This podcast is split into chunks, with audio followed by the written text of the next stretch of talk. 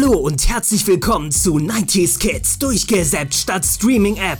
Welcome back äh, to Hallo. us. Hallo, Äh, wir sind zurück aus der äh, kleinen, aber feinen Sommerpause und an meiner Seite sind heute wieder Markus und Lars. Ja, hallo Cheerio. ihr beiden. Und alle ihr Zuhörer. durch? Ja. Gut, habt, seid ihr erholt? Habt, hattet ihr einen schönen Urlaub? Braun gebrannt. Wunderbar, wunderbar. Genau. Das will ich doch hören. Und äh, top motiviert wahrscheinlich ihr für eine neue Top Staffel. Gun motiviert. Die Farbe 90s eines. Fischstäbchens nur ohne Panade. Alright, sehr gut. ähm, ja, dann ähm, würde ich sagen, kommen wir auch direkt mal zum heutigen Thema. Und wenn wir uns direkt so ein, ja, etwas kontroverses Thema könnte man vielleicht erstmal denken, äh, ausgesucht für den, äh, fürs Comeback. Und zwar äh, reden wir heute über Tom Cruise. Oh. Yeah. den Schauspieler und Filmproduzenten. Und ja, äh, ne, ganz am Anfang, warum kontrovers? Ich denke mal, die meisten wissen halt Bescheid. Ne? Also ähm, Tom Cruise ist ja Mitglied der Sekte Scientology und hat dafür auch ordentlich die Werbetrommel schon gerührt in der Vergangenheit. Ähm, Ja. Deshalb natürlich als Privatperson immer so ein sehr zweifelhaftes Image, kann man sagen. Ähm, deshalb nur mal vor, äh, vorweg so äh, für euch Zuschauer, wir wollen hier uns heute über die äh, über den Schauspieler Produzenten unterhalten, also das klar trennen, Privatperson, Schauspieler. Genau. Künstler Wir trennen den. Künstler von der Person, genau. Genau. Richtig, und genau. wichtig für Tom Cruise, um mal für ihn zu sprechen, er hat bisher bei Oscarverleihungen noch niemanden geschlagen. Oh, Sehr oh, wir wissen nicht, wann diese Sendung ausgestrahlt wird. Was passiert bis dahin? Ja, Oscars sind Ja. bis dahin noch nicht. Das stimmt, das stimmt. Das stimmt. Und er ist dieses Jahr 60 Jahre alt geworden, Ja. was man ihm nicht ansieht. Genau, er ist Glückwunsch, Tommy Boy. 1962. Ja. Genau, 1962 im Bundesstaat New York geboren und ist dieses Jahr tatsächlich schon 60 geworden. Der Typ altert einfach nicht. Nee, er Ähm, ist ein Vampir. Ja, Nicht nur das, er ist so einiges. Äh, ja, auf jeden Ja, Fall. Er sieht, er ich möchte so aussehen, ich möchte mit 50 so Mit aussehen 60. wie er mit 60. Ja. Ja, genau, Hätte richtig. ich Bock ne? drauf. Also Vor allen Dingen den Haarwuchs. Ähm, Ich würde gerne jetzt gerne. mit 32 aussehen, wie er mit 60, würde ich fast sagen. ja, man, ja, auch das. ähm, ja, gut, es gibt natürlich auch Haarfärbemittel, ne? Also Und Haarverpflanzung an der er nicht Stelle. vielleicht doch Ja. weiß es. Er, er färbt, er, er wird färben. Ich meine, meine Eltern Denk sind im auch. selben Alter. Äh, ja, du kannst Sport treiben, dich gut ernähren, aber Pigmente tun, was sie wollen. Genau. Äh, Collateral Ein- hat ja ein, doch schon äh, graue Haare, damit sieht er auch verdammt gut aus, oder? Ja, es steht ihm. Und das ist auch schon wieder zehn Jahre her oder so? Hm? Oh ja, ich glaube schon noch fast noch länger sogar. Ja, nicht schlecht. Ja, Tom äh, Cruise ist, ähm, um noch so einen kleinen, kleinen äh, Stampmark quasi für ihn reinzuwerfen, ist so, ist ja auch vor allem bekannt für seine Stunts, die er als einer der wenigen großen Stars fast immer im Rahmen des Möglichen natürlich äh, selber durchführt. Da kommen wir dann wahrscheinlich später noch mal zu, wenn wir dann äh, uns über einige Filme Genau. unterhalten. Sind ja nicht Stunts, das sind ja richtig, das sind ja Stunt-Stunts bei ihm, also da Das Das ist, sind schon Sachen, die Stunts, Stuntmen nicht machen wollen, die er tut. genau. Ja, genau. Da holt man dann Tom Cruise. ähm, äh, ja, wie äh, erstmal zu- als vorneweg die Frage äh, an euch: Wie steht ihr zu Tom Cruise? Also erstmal könnt ihr das trennen, dieses Privatperson-Schauspieler, Ja, und äh, seht Ja. ihr ihn noch gerne in Filmen? Also ich kann das, Okay. ich habe als Kind Musik von Michael Jackson gehört und höre sie heute noch gern. Wenn ich nicht Künstler von Kunstwerk trennen könnte, hätte ich arge Probleme mit meinen Interessen. Äh, ich kann Ja. es trennen. Ich weiß, dass er ranghöchster, einer der ranghöchsten Offiziere bei äh, Scientology ist. Da gibt's irgendwelche äh, Ränge da und das ist bedenklich, was da passiert. Äh, aber Ja. ich muss sagen, a- also über die Schauspielerei ist er über jeden Zweifel erhaben. Punkt um. Er soll ein netter Typ sein. Also viele sagen, dass er ein sehr, sehr freundliches, ein sehr freundliches Wesen hat. Jeder, der mit ihm Ja. gespielt hat, kriegt zum Weihnachten einen Kuchen, habe ich mal gelesen. Also er ist da Oh, sehr, mhm. sehr, sehr, sehr nett eigentlich. Ähm, abgesehen von dieser Scientology-Sache, und da gibt's auch bedenkliche Sachen, müssen wir ja jetzt nicht weiter durchkauen. Glaube nicht, dass du da, oder hast du ein Kapitel für, nur für Scientology vorbereitet? Nein, nein, nein, das okay. wollte ich eigentlich jetzt nur zu Anfang noch Alles mal, klar, nee, ähm, dann gehen wir da nicht weiter drauf ein, aber für Ja, mich, ich kann es trennen, ja. ich finde die Filme gut. Ich kenne im Freundeskreis viele, die sagen, nee, Tom Cruise gucke ich nicht, i, der ist Scientology, wo ich sage, aber er spielt sich an die Wand, das mit den Stunts ist schon Hammer. Wer Filme liebt, kommt an seinem Lebenswerk eigentlich nicht vorbei.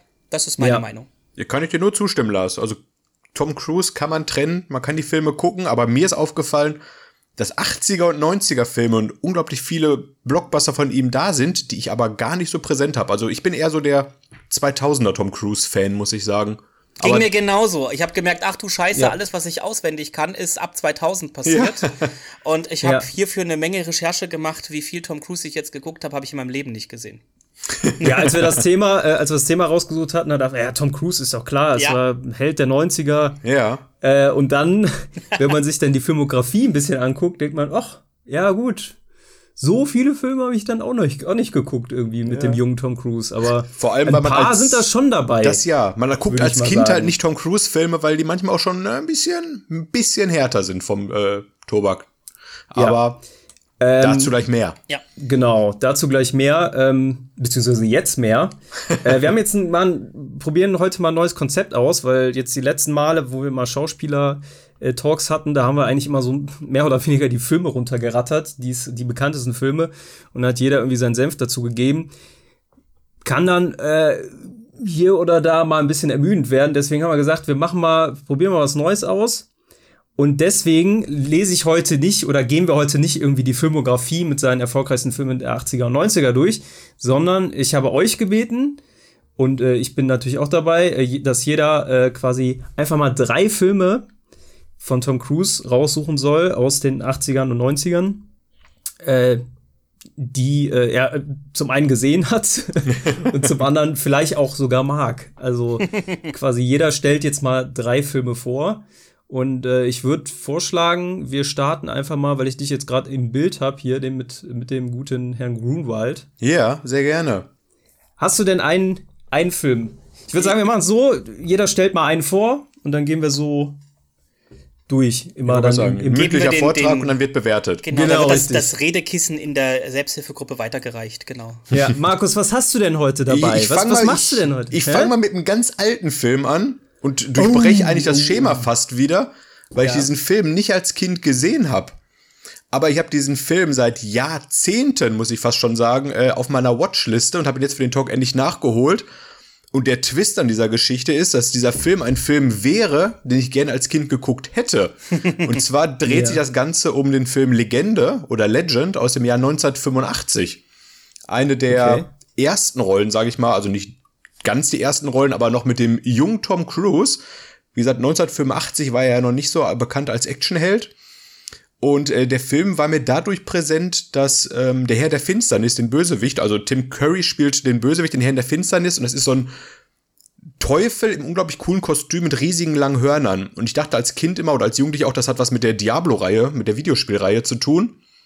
Bin aber erst jetzt in meinen reiferen Jahren dazu gekommen, dass das ein eigenständiger Film ist. Der Film erinnerte vom Stil, würde ich eigentlich so sagen, ein bisschen an ähm, unendliche Geschichte und sowas.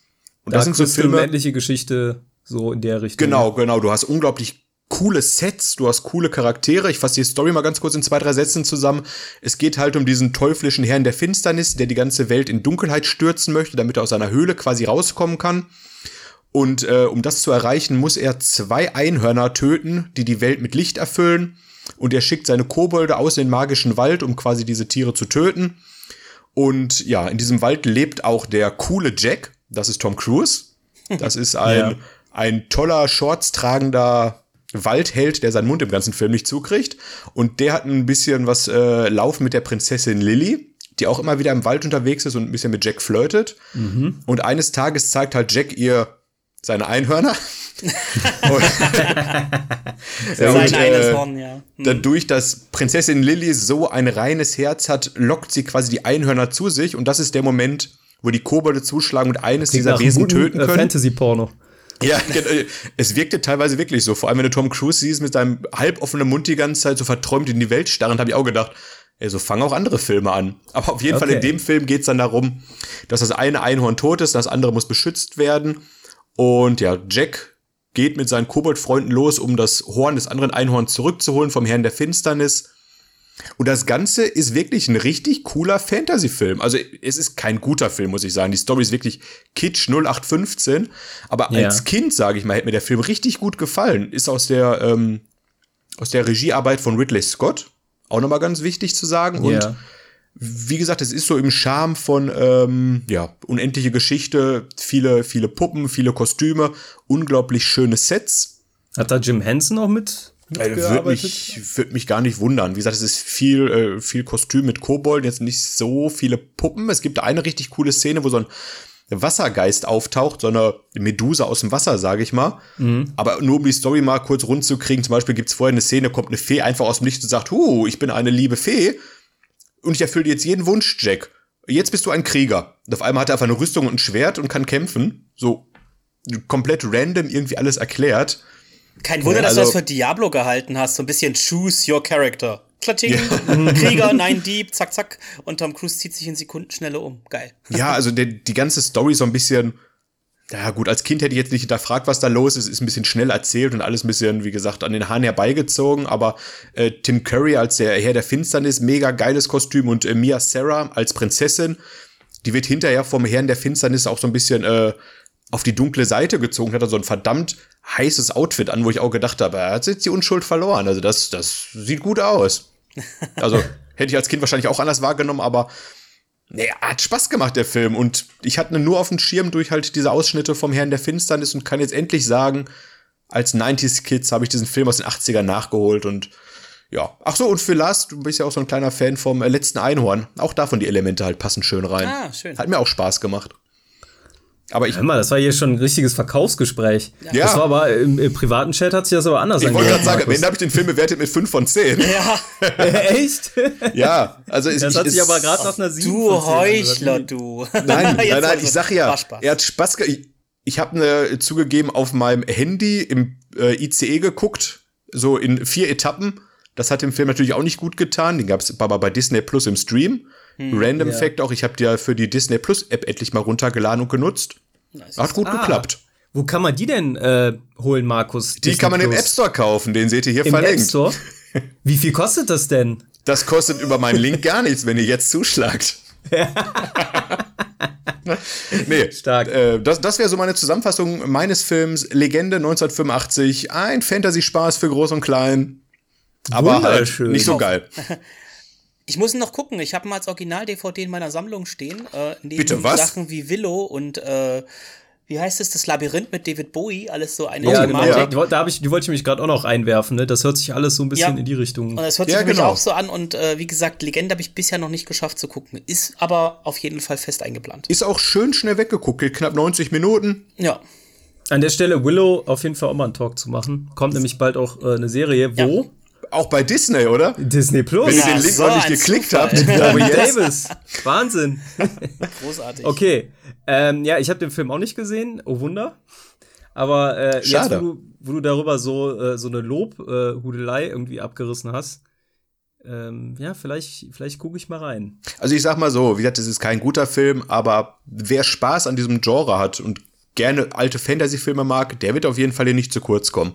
Aber ich, denk, ich, mag sowas. Aber ich denke mal, das ist noch die Generation Film, die handgemacht ist. Und ich glaube, das macht der Optik äh, seinen Reiz aus. Und deswegen ja. altern die auch eigentlich recht gut, als wenn da schon ja. die Kinderschüchen bei äh, CGI-Effekten ausgepackt worden wären. Also da ist ja, gerade bei Tim Curry, stimmt. ich habe das Bild im Kopf, er sieht ja aus wie der Dungeon Keeper so ein bisschen.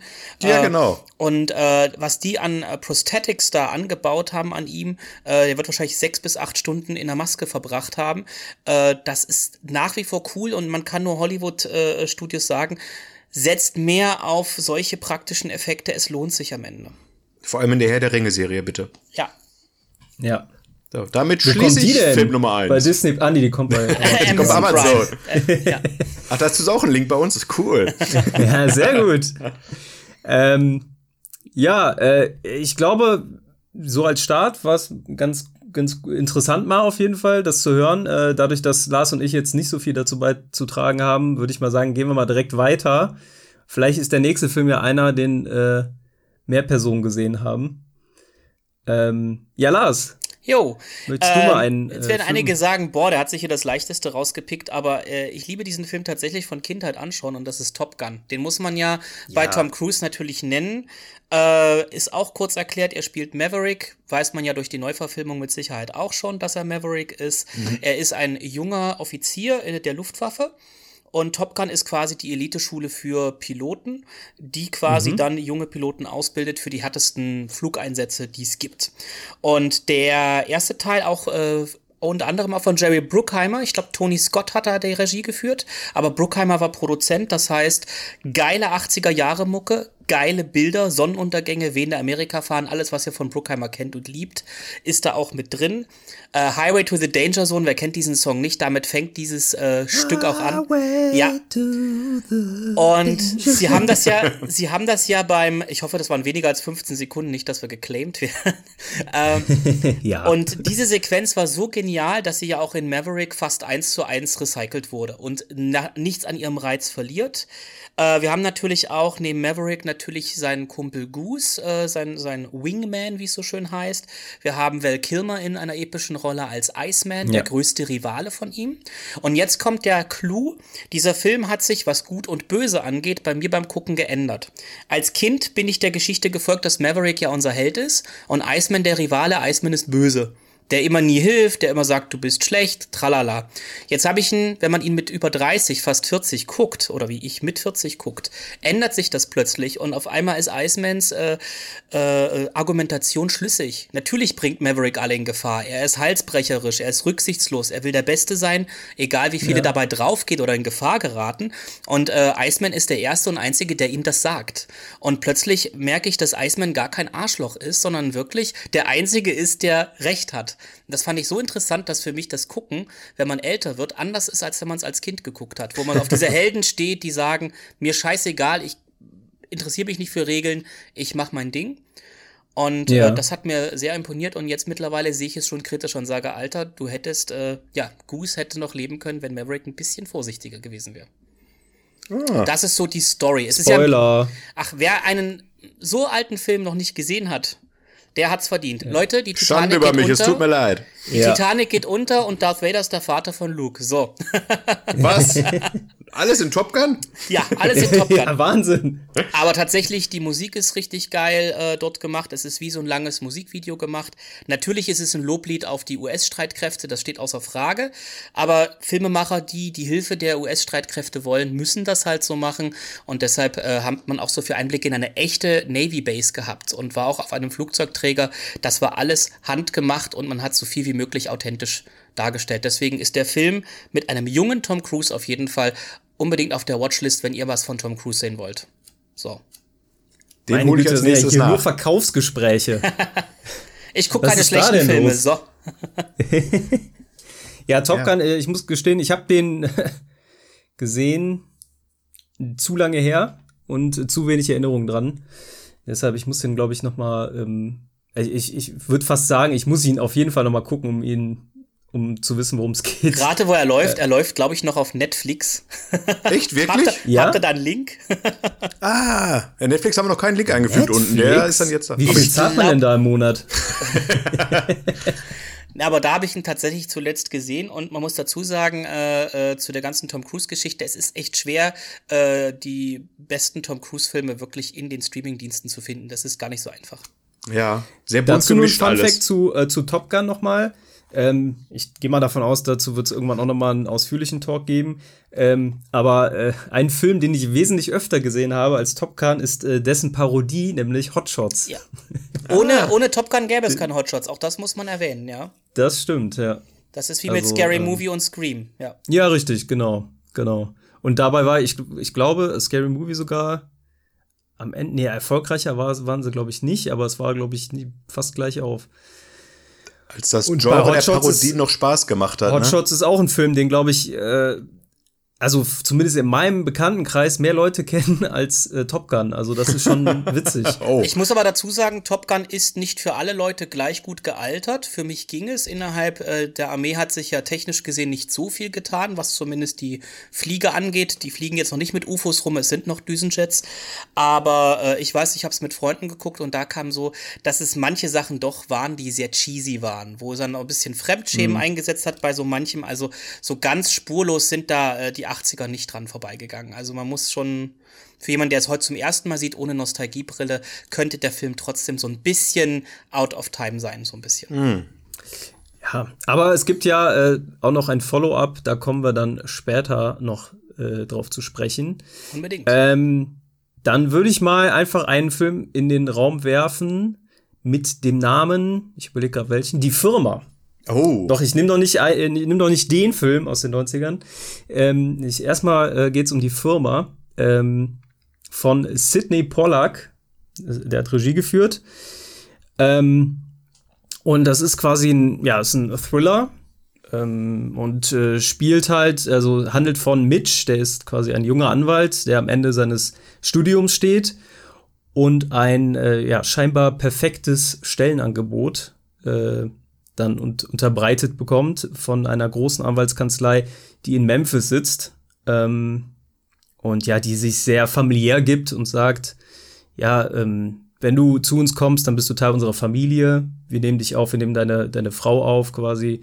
Und ähm, ja, das klingt halt alles sehr schön. Das äh, Angebot ist halt super. Also der äh, kriegt, wird sehr, sehr gut entlohnt. Und ähm, als er und seine Freundin dann schließlich dahin ziehen, merken sie aber schnell, dass da irgendwas im äh, Argen ist, dass diese Firma halt äh, nicht so astrein ist, wie, wie sie vielleicht äh, vorgibt zu sein. Da ist dann unter anderem Gene Hackman äh, zu sehen, der ja leider ähm, schon vor ja, zwei Jahrzehnten, glaube ich, äh, sich aus der Schauspielerei zurückgezogen hat. Oh, ich dachte, du sagst ähm, jetzt tot ist. Oi. Nee, tot ist er nicht. Also zumindest weiß man es nicht. Ich weiß nicht, ob er sich ist so er nicht, krass zurückgezogen ich, hat. Ist er nicht, glaube ich, tot? Ich dachte, nee, nee, nee tot nee. ist er nicht. Tot ah, okay. ist er nicht. Nicht offiziell. Okay. Nee. Also rentiert in Rente, okay. Ja. Ihm genau, und dann geht es halt äh, darum, dass halt dann auch äh, dann äh, zwei Leichen gefunden werden von äh, Anwälten aus dieser Kanzlei und dann kommt das FBI auch mit ins Spiel und äh, anders als meine beiden Vorgänger will ich jetzt nicht zu viel spoilern. ähm, nee, ähm, ja, das ist quasi die Ausgangssituation und ähm, ja, erstmal äh, an euch, habt ihr den Film gesehen? Also ich persönlich ja. habe äh, hab ihn ja tatsächlich auch ähm, ähnlich wie bei Top Gun, den habe ich ganz, ganz früh gesehen, konnte mich nur noch bruchstückartig dran erinnern, aber dachte mir, äh, den äh, gucke ich mir auf jeden Fall nochmal an, hab den jetzt vor ein paar Tagen geschaut und ähm, ist ja, ist ein, wie gesagt, ein solider Thriller. Ähm, ist nicht der beste Thriller, äh, aber ist auch kein schlechter. Also ist ein, echt ein ganz, ganz guter Film definitiv. Hm. Also bis zur Hälfte deiner Erzählung habe ich gedacht, äh, das ist doch äh, im Auftrag des Teufels. So ein bisschen, ja, so ein bisschen. Also das, das nur ohne die mystischen äh, Ein Einwände wahrscheinlich dann, oder? Also ein bisschen seriöser alles. Ja, genau. Ja, da ist, da ist nichts mit, äh, mit Kein Teufel. Äh, übernatürlichem. Na, zu, ah, okay. erwähnen, zu erwähnen sei noch, es basiert auf einem Buch äh, von ähm, mhm. Ach komm, wie heißt das? Habe ich Brainfart. Wie heißt er? Die Akte, die Jury. John Grisham. Äh, von John, John Grisham, Grisham, ist ja. das, genau. In den 90ern wurde einiges dazu verfilmt. Die Akte mit Julia Roberts und Denzel Washington auch. In demselben Fahrwasser ungefähr war die Firma und der ah, Klient. Ja. Äh, ich habe ihn geguckt. Ich hätte mir er hat manchmal ein Pacing-Problem. Also wenn ich den Film, ich habe ihn ja gestern das letzte Mal oder das erste und das letzte Mal gesehen. ähm, ich weiß nicht, ob ich ihn noch mal gucken würde. Es wäre so ein Kandidat, mhm. wo ich mir sage, noch mal ein Remake. Äh, und ich werde mir mal das Buch durchlesen, steht auch bei mir im Regal. Äh, mhm. Dass auf jeden Fall das Pacing manchmal so ein bisschen litt. Man merkte zwar, es äh, äh ist was faul und, und auch die Rolle von mhm. Gene Hackman ist nicht ganz durchsichtig. Übrigens, er lebt noch, erst 92, habe ich gerade nachgeguckt. Ja. Boah. Ähm, Respekt dafür. Ähm, mhm. Und ich muss sagen, ja, äh, ich finde den Anfang ziemlich gut. Und das Ende mhm. ist wieder relativ versöhnlich und geil ist, es spielt der Schauspieler mit, der den Jigsaw-Killer spielt. Er ist dort auch so ein ja, Auftragskiller. Tobin Bell. Genau. Bell. Und er sah oh, damals schon so alt aus wie äh, in den Saw-Filmen. Ja, ich, ich habe nämlich das, ich dachte, das cool. kennst du doch, das ist doch nicht, ja. aber das ist ja nicht David Carradine. Nee. Weil das wäre auch so ein Kandidat, der so jemanden spielen würde. Und dann habe ich nachgeguckt und dann, äh, es war Tobin Bell aus Saw. Genau, ja. und der, das ist so ein Typ, der einem schon nur, wenn du ihn siehst, Angst macht. Also das konnte der immer gut. Geil. Ja. Auf jeden Fall. Also und äh, ganz viele hier, ähm, ähm, Dean Norris von ähm, Breaking Bad ja, hat auch in, ja. Eine, in einer Szene einen Auftritt. Dann äh, Gary Busey äh, als dieser verrückte äh, Privatdetektiv. Ist ja auch in, äh, hat ja auch einen kleinen Auftritt. Ich meine, Ed Harris und Holly Hunter sind auch dabei. Ja, das war Gary Busey. Ah, und, äh, äh, äh, na, komm. Äh, wie heißt er? Äh, der Ed Harris. Ed Harris ist einer der Ed FBI Harris, genau. Ed Harris ist der FBI-Agent, richtig, genau. genau. Also da war, dabei. das war schon ziemlich gut besetzt. Also und viele Schauspieler, ja. die man vielleicht nicht namentlich kennt, wo man die Gesichter kannte. Also er war gut gecastet auf jeden Fall. Die Anwaltskanzlei war cool. Ja. Ja. Und der Luxusmensch, aber Tom Cruise hat sich für so einen cleveren Typen auch teilweise echt dumm verhalten, aber Ja. ich weiß noch nicht, ja, ob es und dem Buch schon. geschuldet ist, aber alleine diese fingierte Affäre, die man ihm da angehängt hat. Aber ganz ehrlich, das wirkte doch alles so ein bisschen wie Scientology. Äh, ein Unternehmen, das dir äh, die Kontrolle übers Privatleben auch auferlegt. Dir, das Haus wurde verwanzt, äh, der Beziehungsstatus auf den Das Prüfstand ich- gestellt. Oh, Sehr gut, das äh, wollte ich nämlich noch sagen, aber gut, dass du und dann so, na, wann kriegt ihr Kinder? Dann wann heiratet Ja. ihr? Also alles wurde äh, unters Brennglas gelegt. Also richtig krass, was da passiert. Also kein Privatleben, gar nichts. Und es gibt keinen Austritt. Also kündigen Ja. tust du hier nicht, Kumpel. also endet der Film so aus Tom Cruise sagt, geil, das finde ich richtig cool, die Firma hier. Ja, es ist echt bittere Ironie, dass er die Hauptrolle spielt. Äh, tatsächlich, zumal er ja schon seit 85 äh, bei Scientology ist. Ja. Oh, dank, der, dank der ersten Frau, Mini, Mini, nee, wie hieß sie? Mimi Rogers. Mimi Rogers, genau, danke dir. Seit 85 schon, also als er in äh, Legende spielte, war er da schon in der, in der Sekte mit drin. Krass. So sieht's aus. Tja, Heftig. Aber noch nicht in der Position, in der er Nein, nein, ist, nein, ne? nein, das nicht, aber. Wir wollen damit natürlich nicht betonen, dass das äh, weiblicher schlechter Einfluss ist. Natürlich äh, gibt es auch positiven Einfluss durch Ehefrauen, das müssen wir auch mal betonen. Ja. Hier hat es Ja. leider nicht geklappt, ja. Ja, ähm, ah, witziger Fact noch, ich weiß nicht, ob, ob ich jetzt mich total entblöße hier, aber dem Englischen heißt der Film ja, wie, wie würdet ihr denken, dass der im Englischen heißt? The Company Firm? oder The Firm? The Company, ne? Hm. Ja, aber er heißt The Firm. Ich wusste gar nicht, dass Firm tatsächlich auch äh, ein Wort ist für Firma. Denn man sagt ja eigentlich Company, aber Ach so, ich, ich hatte es auch nur Tja, gelesen. äh, das mir ist gar keine wie Gedanken die, gemacht. Wie die Akte heißt leider nicht The File, sondern The Pelican Brief. Also würde ich jetzt Ah, ja. nicht drauf kommen, wenn ich das suchen müsste. Filmtitel und ihre schlechten Übersetzungen. Ist vielleicht mal ein gutes Thema für einen Podcast. Ja. Ja, auf jeden Fall. definitiv, definitiv. Wobei die Firma ist ja tatsächlich einfach das äh, von Englisch ins Deutsche übersetzt. So bess besser kann man es nicht machen. Ja, Ähm, ja, Markus, dann Ja. äh, bist du wieder dran. Ja, sehr gerne. So schließt sich der Kreis, ne? Ja. Ich hätte jetzt noch zwei Filme im Angebot und das sind jetzt die Filme, die ich wirklich in meiner Jugend aktiv gesehen habe. Aber ich nehme erstmal einen, wo mir hoffentlich Lars bei helfen kann, weil ich glaube, den hattest du auch kürzlich gesehen, Lars, oder? Interview mit einem Vampir aus dem Jahr kürzlich, 19... ich habe den aufgehört, kurz bevor wir zum Podcast kamen. Ja, ja. Ach, wir- das ist ein Einzelfall. Sehr frisches ähm, Trauma. Nee, nee, erzähl. Wie gesagt, das ist so ein Film, den habe ich auf jeden Fall, ich glaube, sogar fast am häufigsten mit Tom Cruise gesehen, muss ich gestehen. Tu bin ich mich, raus. Tu mich aber schwer bei der Geschichte. Also, äh, der Film fängt erstmal in der Gegenwart an und äh, wir haben den Reporter Daniel, der zum Interview geladen wird mit einem Vampir. Ach, und ja. echt? das ist ja interessant. Und jetzt, jetzt, äh, der Vampir heißt Louis und viele weitere französische Wörter danach, die Lars wahrscheinlich gleich besser aussprechen wird als ich. Und ja, die Louis. Hauptrolle ist Was ist er denn? Louis, Louis, ja. de Point de Luc. Hm, Ich Louis keine de Ahnung. Point de. Luc, oder? The Point de De Luc. Pont de Luc. Ich kann es nicht schlimmer machen als Matthias und M. Night äh, Shyamalan.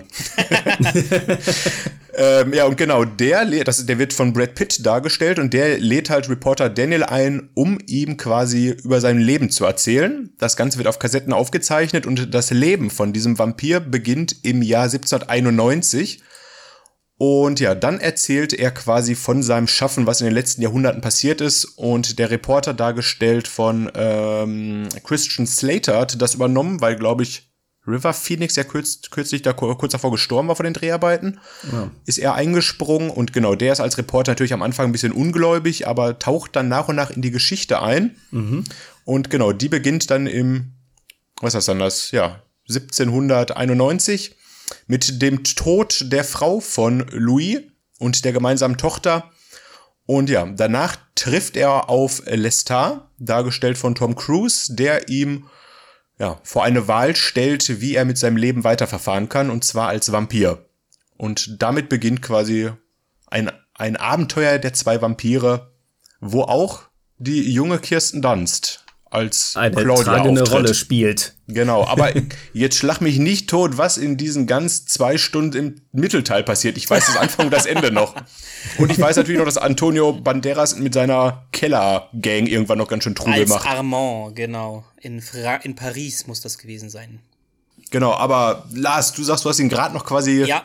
gestoppt. Also, also zuallererst muss man sagen, das war eher ein äh, Zufall, dass Christian Slater, also sein Charakter hier, äh, äh, einen Vampir anspricht, denn eigentlich beobachtet er Menschen und die, die ihm interessant erscheinen, lädt er halt ein, um mit ihnen über ihr Leben zu sprechen und hofft, es kommt eine gute Story bei raus. Äh, ja. Dementsprechend überraschend, dass er natürlich dann einen, einen hat, der sich als Vampir ausgibt und durch kleine Tricks wird dann auch gezeigt, dass das wirklich ein Vampir sein muss. Äh, Im Prinzip geht es darum, dass äh, Lestat äh, äh, höchstwahrscheinlich auch ein einsamer Vampir war oder ist, der äh, mitbekommt, dass Louis nach dem Tod seiner Familie eigentlich Selbstmordfantasien hat. Er hat keinen Bock mehr, äh, äh, er lässt sich auf alle möglichen Sachen ein, die ihn ums Leben bringen sollen, spielt falsch beim Poker etc. Äh, und äh, ihm schmeckt's Essen nicht, Gesellschaft ist ihm nix. Und diese Hilferufe kriegt halt Lestat mit, der auch ein bisschen Gedanken lesen kann. Mhm. Und dementsprechend stellt er Louis vor die Wahl, ich töte dich, wenn das dein Wunsch ist, oder ich zeige dir ewiges Leben und befreie dich vom Schmerz. Das ist so im Prinzip die Prämisse.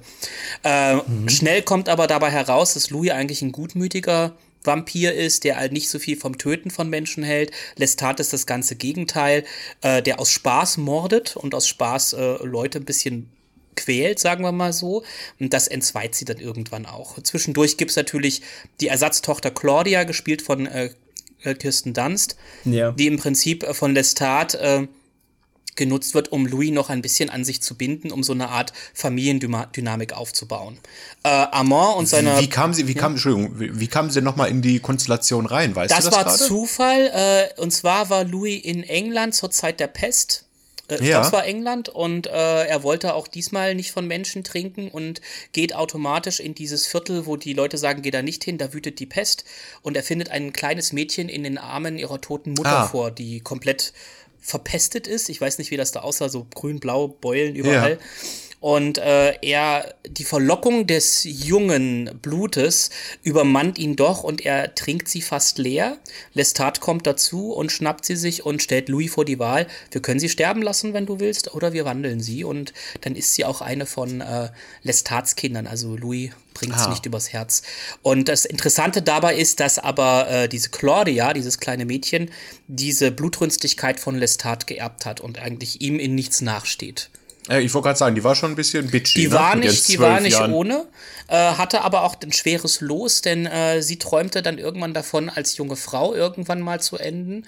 Also sprich auszuwachsen und eben weiblich zu sein. Und das wird sie nie erreichen, weil in ihrem ewigen Leben wird sie in ewiger Kindheit verbringen. Und nichts ist schlimmer, als äh, ewig Kind sein zu müssen und keine eigene Autorität ausüben ja. zu können. Und das wurmt sie auch auf eine gewisse Art, die sie natürlich dann sehr grausam rauslässt. Eieiei. Nee, also ja. nochmal, um wieder meine Erinnerung aufzuführen, oder nochmal Kunst zu tun, das wäre quasi mit der Tom Cruise-Film von denen, die ich kenne, den ich am liebsten wieder gucken würde, muss ich sagen. Also er ist von der, von der Stimmung her ganz, ganz cool geworden. Also alleine ja. auch schon die erste Nacht, die äh, Louis als Vampir verbringt, eine sehr schöne Optik, wie er zum ersten Mal die Nacht äh, in seiner Schönheit sieht, auf jeden Fall. Aber ich muss dazu sagen, es ist eine Mogelpackung. Wenn du die DVD kaufst oder zumindest das Cover siehst, riesengroß Tom Cruise. Im ja. Mittelteil des Films ist Tom Cruise gar nicht dabei. Ja, aber das, das heißt, ist eigentlich, Pitt, ist, eigentlich ist Brad Pitt äh, die Hauptfigur. Lestat ist einer seiner Wegbegleiter, wenn man so will. Ja. Und äh, es, wird, es wurde aber komplett auf Tom Cruise vermarktet. Ach, Ach krass, so. das wusste also, ich. Also Brad Pitt ganz gedacht, klein auf der Rückseite, auf dem Cover hm. riesengroß Tom Cruise Gesicht. Also, krass. Aber da war Tom ja. Cruise halt schon ein Superstar und Brad Pitt ja. noch nicht. Heute ja. kannst du beide verkaufen. Übrigens, das Ganze ist, das Ganze ist ja übrigens eine Verfilmung von den Vampirroman von Anne Rice. Genau. Die ist äh, Ende letzten Jahres verstorben und es gibt natürlich noch mehr Vampirromane. Das ist ja alles eine Chronik, eine Chronik der Vampire. Genau. Aber die anderen Filme waren, glaube ich, jetzt nicht mehr ansatzweise so erfolgreich wie Interview mit einem Vampir. Also es gab noch Königin der Verdammten mit Alia äh, genau. und mit Vincent Perret. Ich weiß jetzt, der Hauptdarsteller war hier Stuart Townsend hieß er. Ja. Äh, ich fand ihn geil, weil er hat einen super geilen Soundtrack, weil es geht mir in so eine Richtung, Lestat wird Musiker und hat eine Metalband. Äh, und er hat die Gesangsstimme von Jonathan Davis von Korn. Und ich ah, als okay. Korn-Fan sage mir halt's Maul und nimm mein Geld. Und wenn du den im Kino siehst, das, ich war da im Sinister, ich mache jetzt mal Werbung, da war der Film so laut, dass dieses Konzert in Death Valley mit den Leuten vor mir im Kino den Eindruck erweckt hat, ich war bei diesem fucking Konzert dabei. und das macht diesen Film für mich unvergessen. Äh, aber es ist eine ganz andere Form von Lestat, die man sieht und es bricht auch mit der Kontinuität aus Interview mit einem Vampir ein bisschen. Ah, okay, gut, ich meine, es gibt irgendwie zwölf Bände als Vorlage oder so, da hätte man noch viel, viel mehr Filme machen können, aber wenn da schon nicht mehr alles konstant war, dann ist natürlich die Hauptdarstellerin auch noch gestorben beim Flugzeugabsturz. Die sollten ein Remake ja, machen. Ja. Ich, soll, ich, finde, die sollten ein Remake machen und äh, dann wirklich mal versuchen, die Buchreihe. Weil genau. da steckt so viel drin. Bei Lestat alleine merkt man vieles. Er ist nicht die Hauptfigur. Es wird aus der Sicht von Louis erzählt und deswegen weiß man über Lestat nur das, was er Louis erzählt. Und ich denke, da ist noch so viel möglich. Hättest du den Twilight-Hype doch mitgenommen damals noch, als alle ja, Vampire genau. sehen wollten. Jetzt Vielleicht ist schon fast wieder zu ja spät. Noch mal, äh, ja. Bock da drauf. Ja. Sieht ja immer noch aus wie damals Tom Cruise, ne? Ja. Mit ein bisschen Schminke. Mm, ja. Naja. Das wäre jetzt mein Angst, Leute, Film ich bin zwei gewesen. Da. Ach, stimmt, Freddy. Äh, ich bin nicht eingeschlafen. Ich, äh, ich habe nur ähm, mit dem Film halt gar nichts äh, am Hut. Also ich habe den nie gesehen, aber äh, ist auch so ein Film, den man sich immer so im Hinterkopf dann abgespeichert hat, so nach dem Motto, äh, den, irgendwann gucke ich mir den mal an. Der läuft auf RTL 2. Aber er ist empfehlenswert. Ich finde, er hat nichts eingebüßt, er hat eine schöne Geschichte. Also anders als äh, so manch anderer Tom Cruise-Film wie die, wie die Firma oder so, keine Pacing-Probleme. Also ich muss sagen, also den kannst du dir schon angucken. Ich glaube, da passiert nichts Schlimmes. Also genau, nichts, wovor right. man sich fürchten müsste. Dann hören wir doch trotzdem mit dem Film auf. Yep. Genau. Mehr habe ich nämlich auch nicht dazu sagen. Ja, dann, ähm, dann äh, Lars. Genau. Dann nehme ich jetzt natürlich einen äh, Film auch aus den 90ern mit Tom Cruise und Nicole Kidman in der Hauptrolle. Äh, mhm. Tage des Donners. Äh, dazu muss ich sagen, es ist ein Film über Stockcar Racing. Und selbst wenn man mhm. so Autorennen äh, nicht mag oder nicht zu verstehen scheint, der Film ist sehr gut gemacht, so dass man äh, auch als Nicht-Autofahrer mit reinkommt in die Geschichte. Äh, mein Onkel ist. Und wieder von Tony Scott. Und wieder von Tony Scott und auch von Jerry Bruckheimer produziert, deswegen auch wieder gute Musik, Sonnenuntergänge, Amerika-Flaggen, jada, jada, jada. Ja. Aber das ist der Film, in dem Tom Cruise seine damalige Ehefrau mit Nicole Kidman beschissen hat. Oh. Das heißt, ah, so. äh, Tom Cruise soll äh, darum gebeten haben, den Filmemacher, dass Nicole Kidman mitspielt. Sie ist dort eine Neurochirurgin, Dr. Luiki, ich komme gleich darauf zurück, äh, weil er hatte sie ja schon in einem anderen Film kennengelernt, in einem fernen Land. Und äh, zumindest haben sich die beiden dort äh, lieben gelernt und der Rest ist Geschichte. Sie waren ja auch danach auch verheiratet. Ähm, es geht ganz schnell, es geht um, ich glaube, er heißt Triple Cole oder Cole Triple, ich Cole weiß nicht Trickle. warum. Genau. Äh, der Autorennfahrer ist für Stockcar Racing ist aber so einer, der auch keine Ahnung von Autos hat, aber der irgendwie den äh, Gasfuß, den Need for Speed halt hat. Und äh, er fährt halt Rennen wie kein anderer. Er hat aber einen Rivalen, mal wieder ein Rivale, gespielt von äh, Michael Rooker heißt er, glaube ich. Also hier Yondu Ach, aus Guardians of the Galaxy. Hm? Ja, ja, ja. Und sie sind hm. halt die, die größten Rivalen und bis sie in einen verheerenden Unfall verwickelt sind, in den beide ins Krankenhaus kommen. Äh, Tom Cruise hat dann sein Augenlicht kurzzeitig verloren, der andere sieht auch nicht besser aus. Und dann kommt halt Neurochirurgin äh, Dr. Lewicki, um ihm zu erklären, dass das so mit Autorennen vielleicht keine gute Idee ist, weiterzumachen. Äh, es kommt so, dass äh, Tom Cruise wieder, also Cole Triple fahren darf, aber sein Rivale nie wieder. Er hat gefährliche Verletzungen, die dauerhaft Schaden anrichten. Er sollte nie wieder fahren, sonst ist es das Ende. Und er bietet äh, Cole auch dementsprechend sein Racing-Team an, dort mitzufahren äh, und so weiter. Es gibt auch einige Intrigen, auf die ich jetzt nicht weiter eingehen will, wo es halt über das typische Business, Sports-Business mit äh, Sponsoring und äh, Racing-Team und wer ist der Beste und yada yada.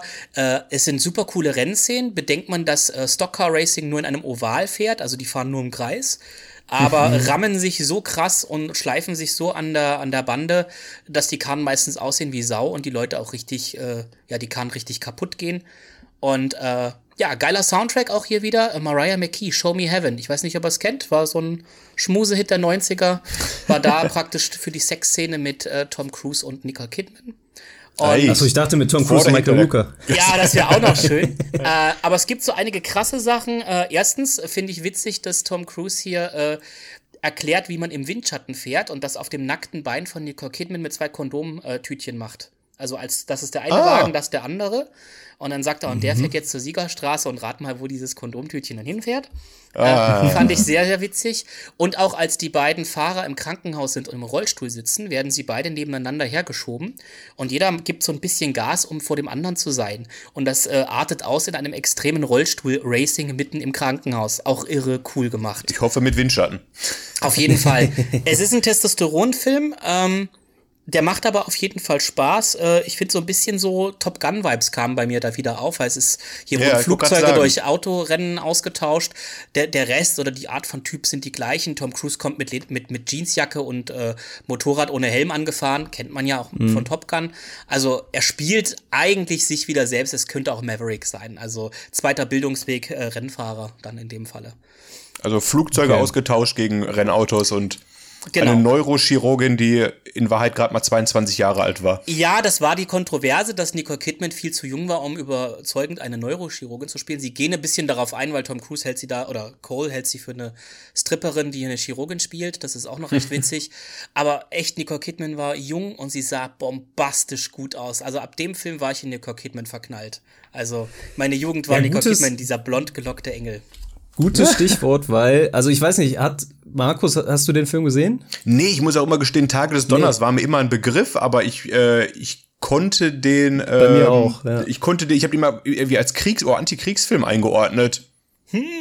Okay. Dachte ich immer. Also, aber jetzt nur rein, das sind so Filme vom Titel, die mich schon abschrecken, wo ich mich Ja. da gar nicht mit weiter beschäftige. Ja, ja, ich, ich habe nämlich auch, ich hatte diesen Film auch als, als tatsächlich als Kriegsfilm irgendwie Echt? Okay. im Kopf. Ja, also Ach, krass. ganz, ganz Also mein. Onkel, mein Onkel ist äh, äh, Motorsportfan. Er mag alles mit Autos und äh, er hat diesen Film mit mir dann mal geguckt, wo ich bei Besuch, äh, zu Besuch bei ihm war und da bin ich so angefixt gewesen von dem Film, dass ich Jahre später mit guten Erinnerungen diesen Film äh, im, im Laden gekauft habe. Also Ach, krass. Okay.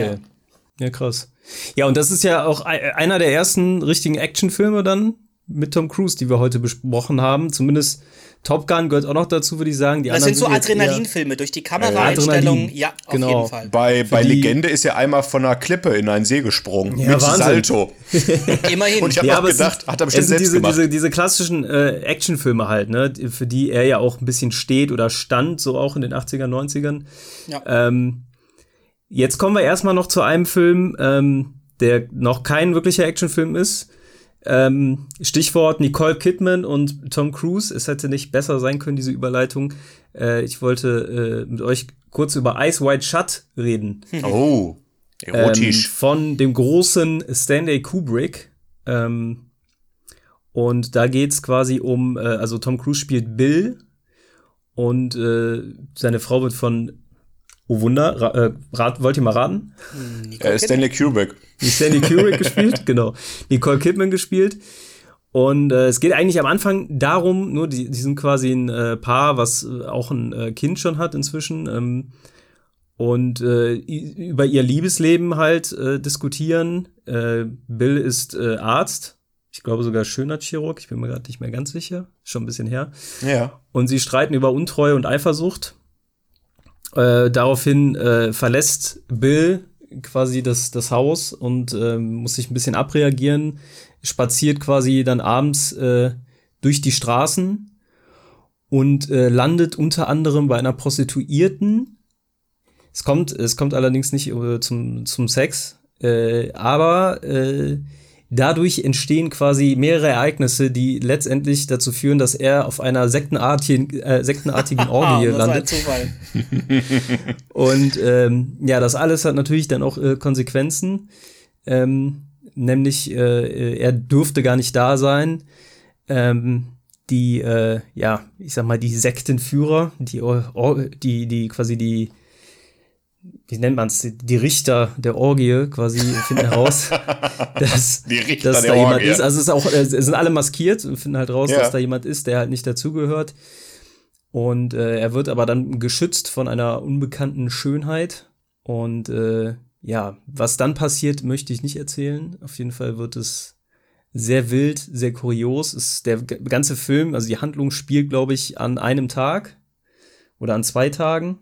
Ähm, das ist so ein bisschen äh, der Kern dieses Films. Ein sehr, äh, ja, Kubrick-Film halt, ne? Also jetzt äh, Sein letzter meine ich auch, oder?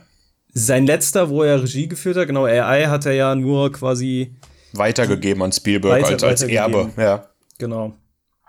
Und ähm, ja, ist ein äh, auf jeden Fall sehr intensiver Film. Also muss man sich angucken, wenn ihr den noch nie gesehen habt. Ja, Ich- ist ein langer Film auch. Also nehmt euch Zeit und äh, Der ist lang. Ja. Du hast ihn gesehen, Markus? ich, ich habe mir damals als Jugendlicher irgendwann eine Stanley Kubrick Box geholt. Und Ja. habe dann Shining nachgeholt, Full Metal Jacket, äh, Uhrwerk Orange.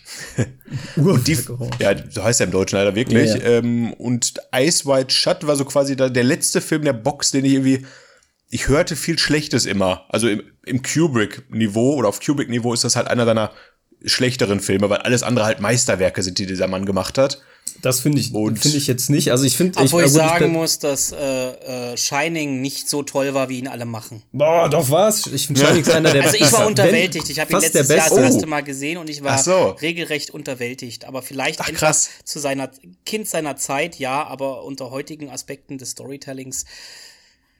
Ja, ich, doch, das Oh. fand ich schon, also ich finde den Film schon ziemlich genial. Das ist, ich habe eher meine Probleme tatsächlich mit Clockwork Orange.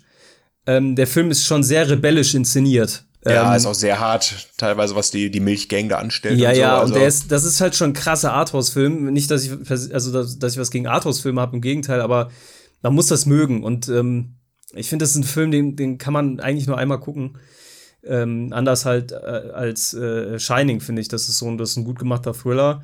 Und ähm, 2001 darf man auch nicht vergessen, ist auch ein sehr, sehr geiler Film. Ähm, Aber Ice White Shut finde ich tatsächlich. Ähm, ich hatte vielleicht keine Erwartungen, aber ich war Ah. sehr, sehr überraschend. Kleiner Fun-Fact an der Stelle übrigens: äh, Kubrick war ja ein, auch ein extremer Perfektionist und der hat tatsächlich eine Szene 95 Mal gedreht. Ach du, je, Und welche war das denn? In dieser Szene geht es nur darum, dass Tom Cruise durch eine Tür geht.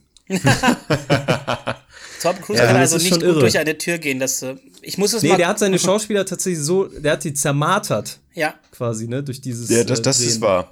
Manche Leute haben danach ihre da- Karriere beendet. Nach Ja, ich, glaub, ja, ja, ich glaube, der wollte dadurch quasi wirklich äh, ein, ein gewisse, eine gewisse Art von Optimum aus ihnen herausholen. Ne? Mhm. Aber Aber Ice White Ist Shut ist bei mir auch die Kategorie, habe ich einmal gesehen, habe ich äh, diesen Maskenball habe ich noch vor Augen und äh, Ach, du hast ihn gesehen. Ja, ja, ich, dachte, ich habe den dachte, gesehen, du wärst, aber äh, aufgrund der ähm, nee, nee, Feedbacks hättest du ihn da nicht gesehen. irgendwann ist er mal, äh, ich habe ne tatsächlich nicht aus dieser Box geguckt, aber irgendwann mal auch im Fernsehen damals, auch so ein RTL 2 Film, nachts um 10 kommt der ja.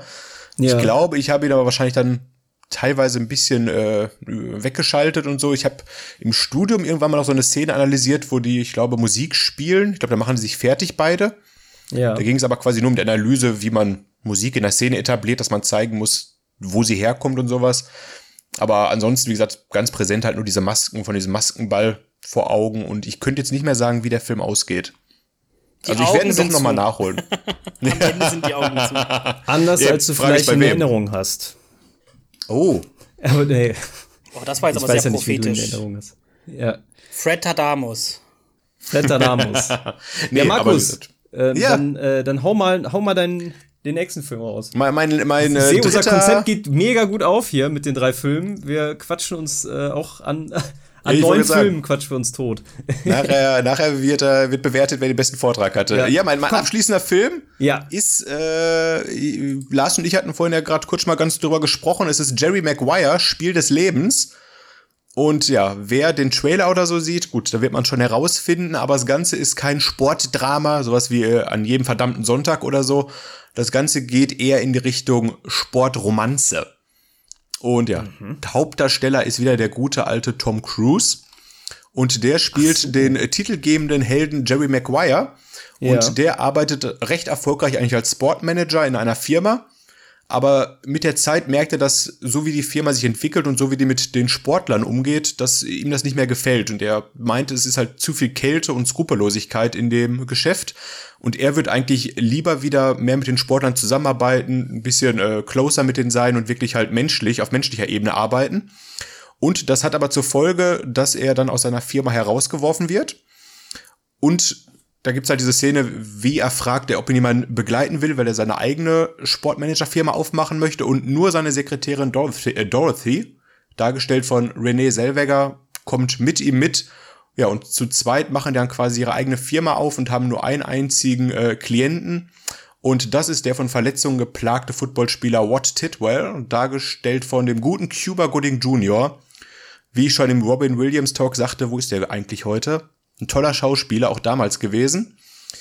Und ja, das Ganze entwickelt sich dann natürlich äh, mit Höhen und Tiefen am Ende gut für alle drei Beteiligten. Die zwei, die zusammen die Firma gründen, verlieben sich und äh, Rod wird als Footballspieler irgendwie kriegt einen 11 Millionen Vertrag am Ende. Alles geht gut aus, gibt aber halt ein paar Steine auf dem Weg.